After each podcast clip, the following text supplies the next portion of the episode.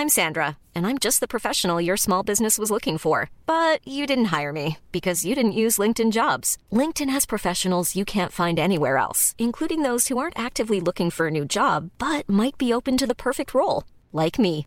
In a given month, over 70% of LinkedIn users don't visit other leading job sites. So if you're not looking on LinkedIn, you'll miss out on great candidates like Sandra. Start hiring professionals like a professional. Post your free job on linkedin.com/people today. Hi, I'm Daniel, founder of Pretty Litter. Did you know cats tend to hide symptoms of sickness and pain? I learned this the hard way after losing my cat Gingy. So I created Pretty Litter, a health monitoring litter that helps detect early signs of illness by changing colors, saving you money and potentially your cat's life. Pretty Litter is veterinarian developed, and it's the easiest way to keep tabs on your fur baby's health right at home. Go to prettylitter.com and use code ACAST for 20% off your first order and a free cat toy. Terms and conditions apply. See site for details.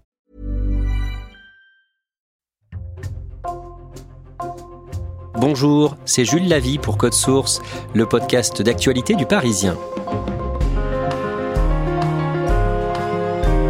Connaissez-vous l'affaire Fernando Mourao Ce retraité de 60 ans a été tué par balle en mars 2016 dans sa maison dans un petit village du Cher.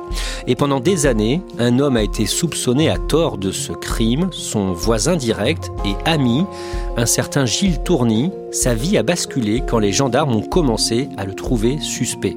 Récit de Ronan Folgoas, journaliste au service police-justice du Parisien, il s'est rendu sur place et il a pu rencontrer les protagonistes de cette affaire.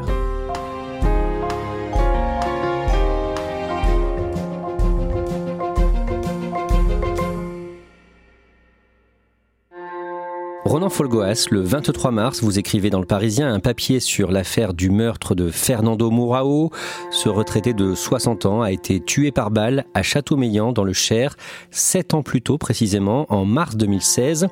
En résumé, vous décrivez une sorte de course contre la montre. Un innocent va peut-être bientôt mourir avec le soupçon de ce meurtre qu'il n'a pourtant pas commis.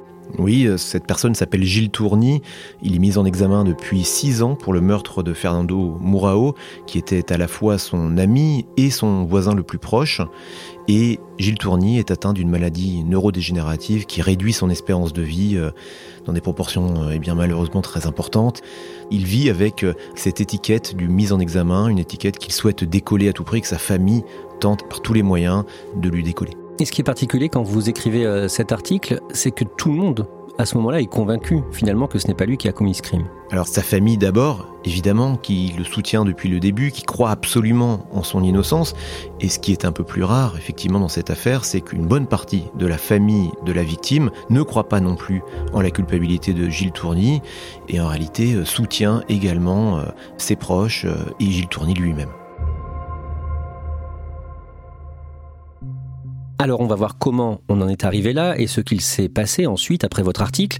Et on a choisi de commencer ce podcast en mars 2016. Nous sommes donc dans le village de Châteaumeillan, dans le Cher. À quoi ressemblent les environs? Nous sommes au sud du Cher, à une soixantaine de kilomètres de Bourges. C'est un petit village de 1700 habitants et il se trouve que dans, dans un quartier euh, pavillonnaire de cette commune, eh bien, il y a deux maisons distantes à peu près d'une quarantaine de mètres. Elles sont séparées par une, rangée de tuyards et un grillage. À droite, il y a la maison de la famille euh, Tourny et à gauche, celle de Fernando Mourao qui vit seul euh, dans sa maison.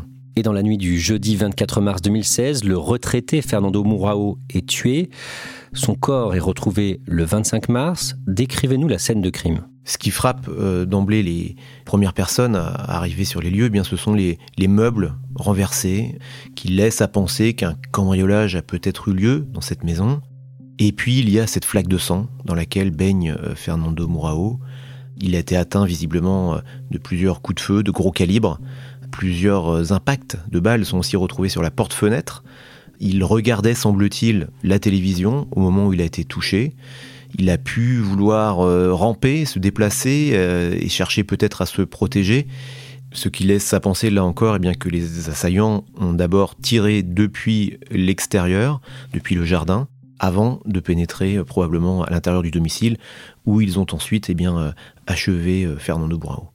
Qui était Fernando Mourao Alors c'est un retraité qui mène une vie absolument paisible en apparence, il a 60 ans, c'est un ancien chef d'équipe dans une compagnie d'électricité de, réparation, c'est-à-dire que les membres de son équipe eh étaient des monteurs électriciens qui montaient voilà, sur les poteaux électriques pour les réparer.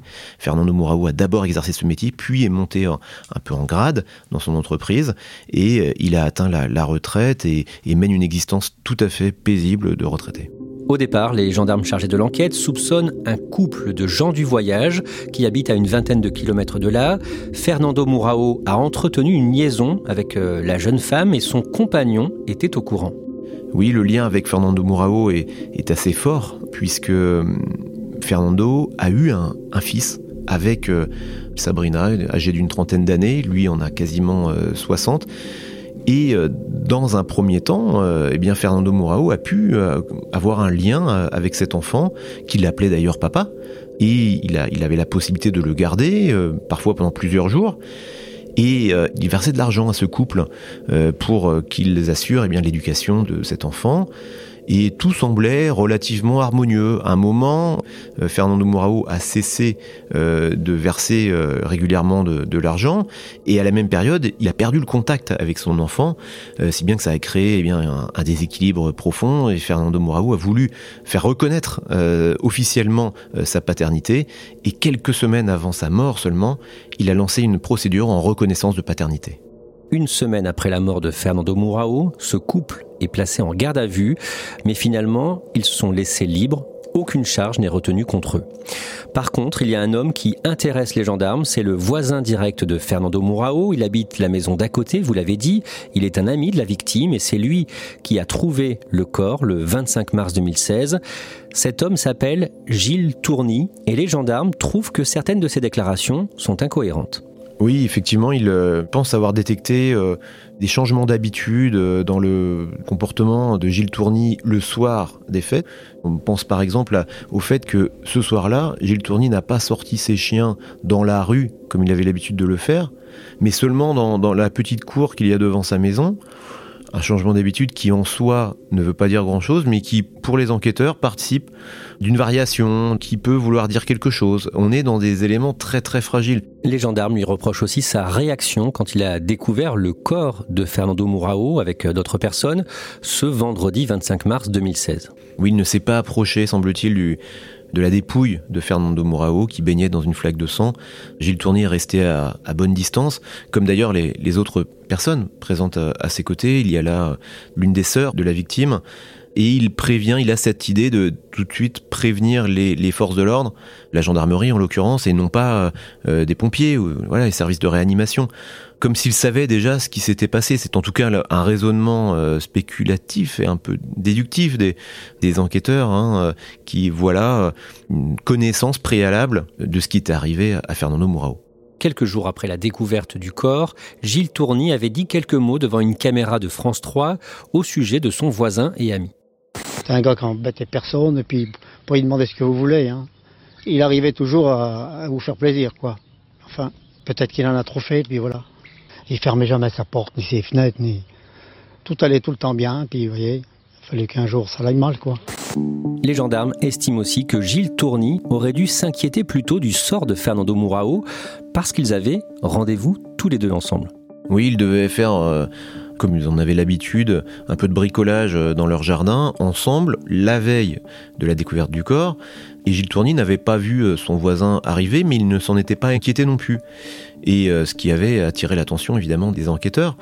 Gilles Tourny, lui, aura beau expliquer ensuite eh bien que Fernando Mourao n'était pas non plus très à cheval sur les rendez-vous et que personne finalement ne s'en formalisait, que s'il se voyait là, bah, c'était bien, et puis si, si par hasard euh, l'un ou l'autre euh, était absent, eh bien on reporterait l'activité prévue. Donc Gilles Tourny, lui, a tenté de faire valoir euh, cet argument-là, mais sans succès. Les, enquêteurs ont voulu voir là euh, un signe de plus de la connaissance eh bien, du décès de Fernando Mourao bien avant la découverte euh, de son corps. Autre élément jugé troublant par les gendarmes, Gilles Tourny apprécie les armes à feu. Effectivement, Gilles Tourny possède plusieurs armes, un fusil, une carabine, un, petit revolver, mais pas l'arme du crime, qui n'a d'ailleurs jamais été retrouvée à ce jour. Donc Gilles Tourny, oui, sait manipuler des armes à feu, mais comme beaucoup de personnes en réalité dans, en campagne, donc c'est un argument qui ne peut pas être absolument accablant pour Gilles Tourny. Ronan Folgoas, il y a un autre élément sur lequel les gendarmes vont construire leurs soupçons. C'est une vieille affaire d'adultère, de relations extra-conjugales. L'homme qui a été tué, Fernando Mourao, avait couché avec la femme de Gilles Tourny il y a très longtemps. Oui, environ 35 ans euh, avant la, mort de Fernando Mourao. On est là au début des années 80. Les familles Tourny et Mourao passent du, du, temps ensemble, des week-ends, des soirées. Euh, ils ne partent pas en vacances, ce n'est pas à ce point-là, mais c'est vrai qu'ils partagent beaucoup de temps. Et Gilles Tourny va céder au, charme de la compagne de l'époque de Fernando Mourao, qui s'appelle Laurence. C'est une liaison qui va durer un certain temps, peut-être quelques semaines, quelques mois. Cette liaison va être découverte à la fois par l'épouse de Gilles Tourny, qui s'appelle Simone, et par Fernando Mourao lui-même. On imagine la, déflagration dans, le quartier.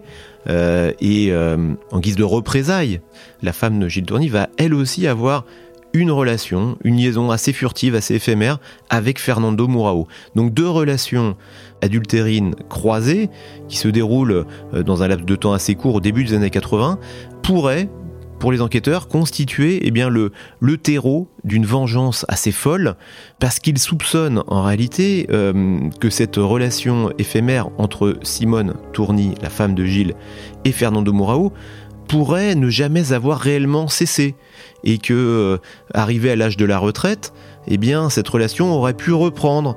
Que Gilles Tourny l'aurait senti arriver par jalousie, eh bien, il aurait, euh, dans un moment peut-être euh, d'exaspération extrême, voulu supprimer son voisin et rival, Fernando Mourao. Gilles Tourny, lui, est très clair là-dessus. Il affirme que cette histoire était vieille et enterrée. Oui, lui comme l'ensemble des proches des deux familles, qui reconnaissent eh bien que ces histoires adultérines euh, croisées ont bien eu lieu, mais que tout le monde avait fini par l'oublier, et que 35 ans plus tard, ce n'était absolument plus un, sujet. Euh, Simone Tourny, elle-même, l'épouse donc de, Gilles Tourny, euh, dira que tout le monde était passé à autre chose et qu'il n'y avait plus aucune ambiguïté entre elle et, Fernando Mourao. Pourtant, les enquêteurs voient là eh bien, un possible mobile pour Gilles Tourny. Un peu moins d'un an après le meurtre, le mercredi 8 février 2017, Gilles Tourny est arrêté. Oui, il est interpellé euh, à son domicile de Château-Meillan, placé en garde à vue, euh, comme son épouse d'ailleurs, Simone Tourny, euh, qui subit le, même sort. Simone est laissée libre. En revanche, Gilles Tourny est, est mis en examen pour meurtre et placé en détention provisoire. Bonjour à vous et bienvenue dans votre 12-13 en centre Val-de-Loire. Retour ce midi sur la mise en examen de l'homme soupçonné d'avoir tué son voisin en mars 2016 à Châteaumeillan dans le Cher. Ronan Folgoas, on a dit hein, pourquoi les gendarmes se sont concentrés sur lui, mais soyons clairs, Gilles Tourny clame son innocence depuis le début et il n'y a aucune preuve contre lui. Il n'y a aucune preuve matérielle irréfutable, c'est un tissu d'indices, assez subjectif d'ailleurs, qui pèse contre Gilles Tourny, lui a beau clamer son innocence, cela ne semble pas remettre en question la conviction profonde des enquêteurs qui ont face à eux, c'est ce qu'ils pensent en tout cas, eh bien un couple qui les manipule, un couple qui leur ment, un couple qui leur cache la vérité. Ce couple, c'est celui de, de Gilles et Simone Tourny. Et les gendarmes reprochent notamment à Gilles Tourny le fait d'avoir caché au départ cette histoire de vieille relation euh, extra-conjugale entre les voisins. Quatre mois plus tard, le vendredi 2 juin, Gilles Tourny est libéré de la maison d'arrêt de Bourges malgré sa mise en examen pour meurtre. Décision du juge de la liberté de la détention. Comment l'expliquer? Parce que euh, à ce moment-là, les critères de la détention provisoire ne sont plus réunis. Il n'y a plus euh, assez d'éléments pour garder euh, Gilles Tourny en détention provisoire. En revanche, Gilles Tourny est, quand même interdit de revenir à son domicile de Châteaumeillan et donc il, euh, il est placé sous contrôle judiciaire dans un département voisin chez l'une de ses filles. C'est aussi euh, la preuve que le dossier est faible contre lui? Ça laisse à penser, oui, que le dossier n'est pas euh, très solide dès l'année donc 2017. Dans les années qui suivent, une grande partie de la famille de la victime de Fernando Mourao est convaincue de l'innocence de Gilles Tourny.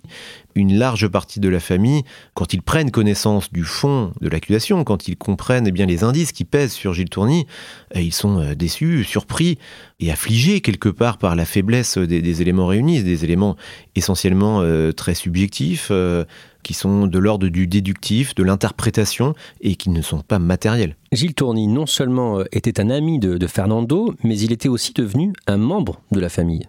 Les deux familles sont liées intimement, c'est vrai, parce que l'une des filles de Gilles Tourny s'est mariée avec euh, l'un des neveux de Fernando Mourao. Il y a une proximité, un lien très fort entre les deux familles qui dépasse même euh, cette affaire. À la fin des années 2010, l'état de santé de Gilles Tourny se dégrade. Il souffre d'une maladie invalidante. Oui, une maladie euh, neurodégénérative qui va progresser d'année en année cette maladie va l'empêcher de se déplacer d'abord, de se mouvoir librement et puis ensuite de s'exprimer. Il va perdre euh, l'usage de la parole ou en tout cas perdre la possibilité eh bien, de s'exprimer de manière cohérente, construite. Il a perdu énormément de poids, j'ai pu le constater en allant euh, lui rendre visite. Et cette maladie va jamais cesser de progresser d'année en année et jusqu'à réduire euh, très sérieusement son espérance de vie.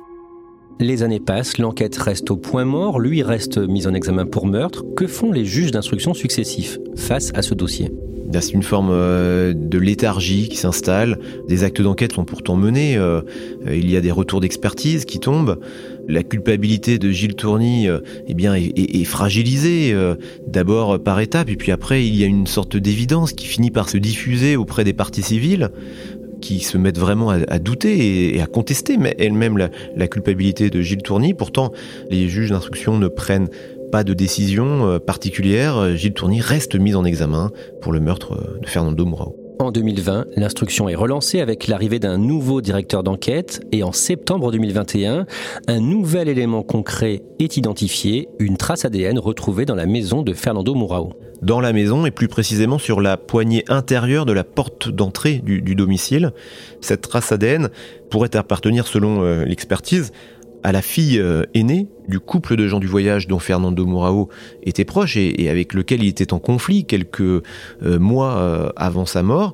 Cette trace ADN pose problème parce que le, couple dit ne pas avoir pénétré dans cette maison depuis des années. Et dans ce cas, eh bien, les enquêteurs se posent la question, mais pourquoi cette trace aurait pu être retrouvée sur la poignée? Cette trace ADN pose une grosse question et fissure un peu la version du couple. D'autant qu'il y a d'autres éléments à charge contre ce couple.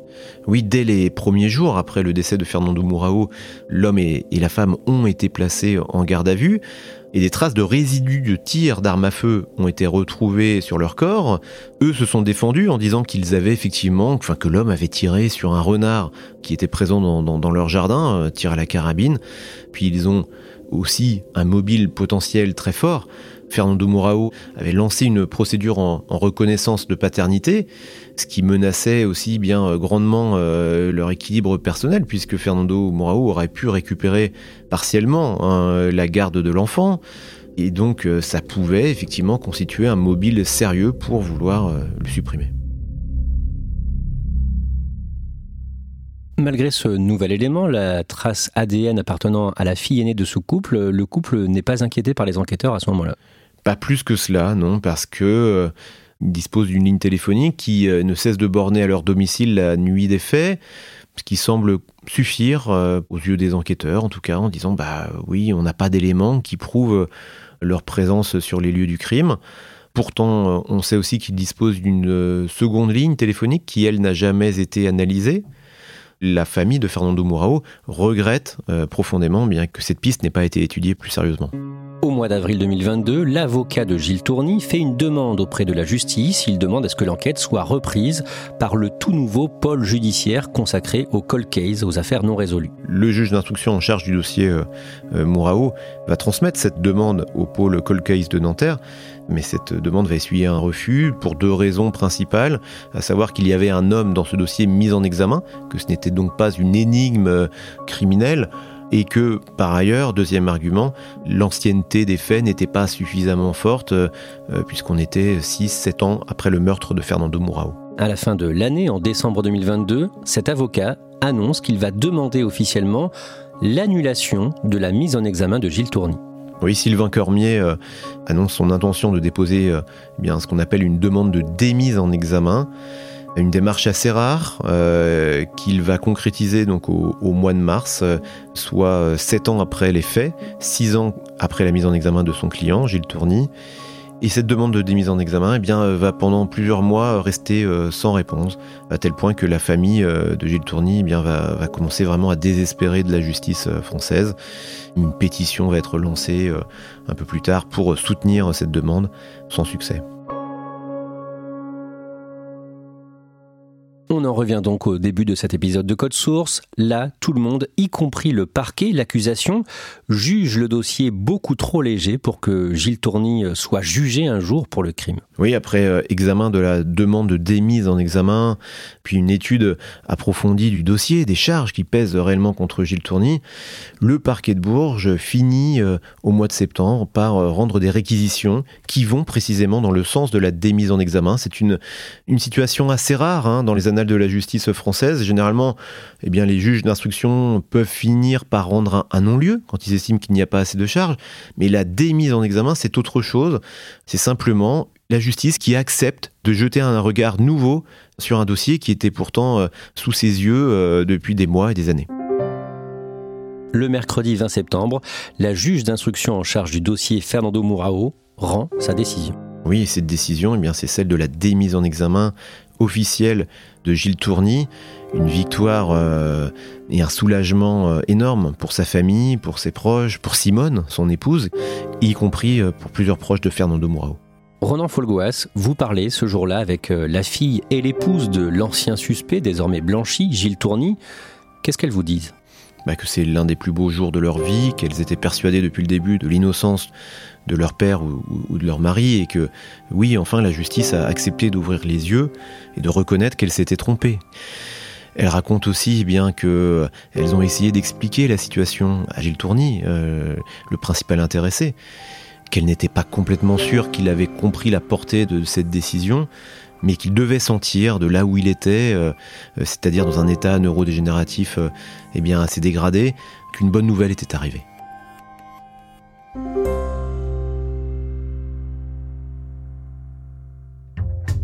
Merci à Ronan Folgoas. Cet épisode de Code Source a été produit par Raphaël Pueyo et Barbara Gouy.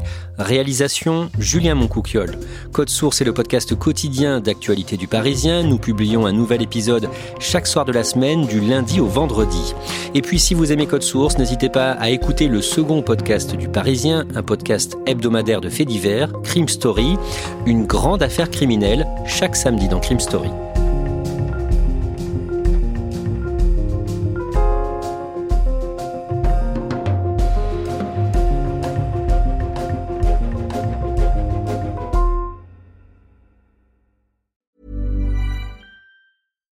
Deserves the best, and there's no better place to shop for Mother's Day than Whole Foods Market. They're your destination for unbeatable savings, from premium gifts to show-stopping flowers and irresistible desserts. Start by saving 33% with Prime on all body care and candles. Then get a 15-stem bunch of tulips for just $9.99 each with Prime. Round out Mom's menu with festive rosé, irresistible berry chantilly cake, and more special treats. Come celebrate Mother's Day at Whole Foods Market. Hi, I'm Daniel, founder of Pretty Litter. Cats and cat owners deserve better than any old fashioned litter. That's why I teamed up with scientists and veterinarians to create Pretty Litter. Its innovative crystal formula has superior odor control and weighs up to 80% less than clay litter.